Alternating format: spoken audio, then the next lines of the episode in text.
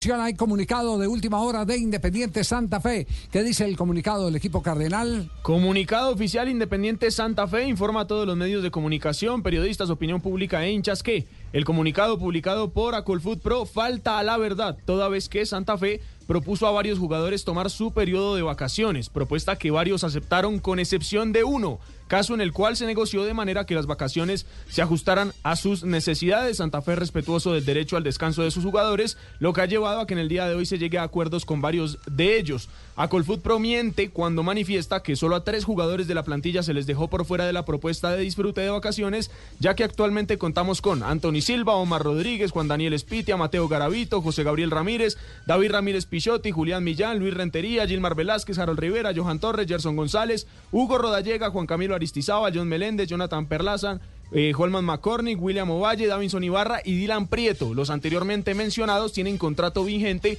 y están inscritos ante la DIMAYOR. Asimismo, consideramos que de manera irrespetuosa y responsable se hacen llamados a cumplir con el fair play en situaciones como esta, cuando generalmente la asociación brilla por su ausencia ante acusaciones graves de afectación a este principio competitivo. Boletín entonces de última hora de Independiente Santa Fe haciendo precisiones sobre el caso. Cara a cara entre Acolfut, Pro y Santa Fe. O registrar los 15 días. Por, eso le digo, eh, por ejemplo, Valentina va a salir a vacaciones porque como no hay segunda vuelta en Bogotá, dos la necesitan para la segunda vuelta.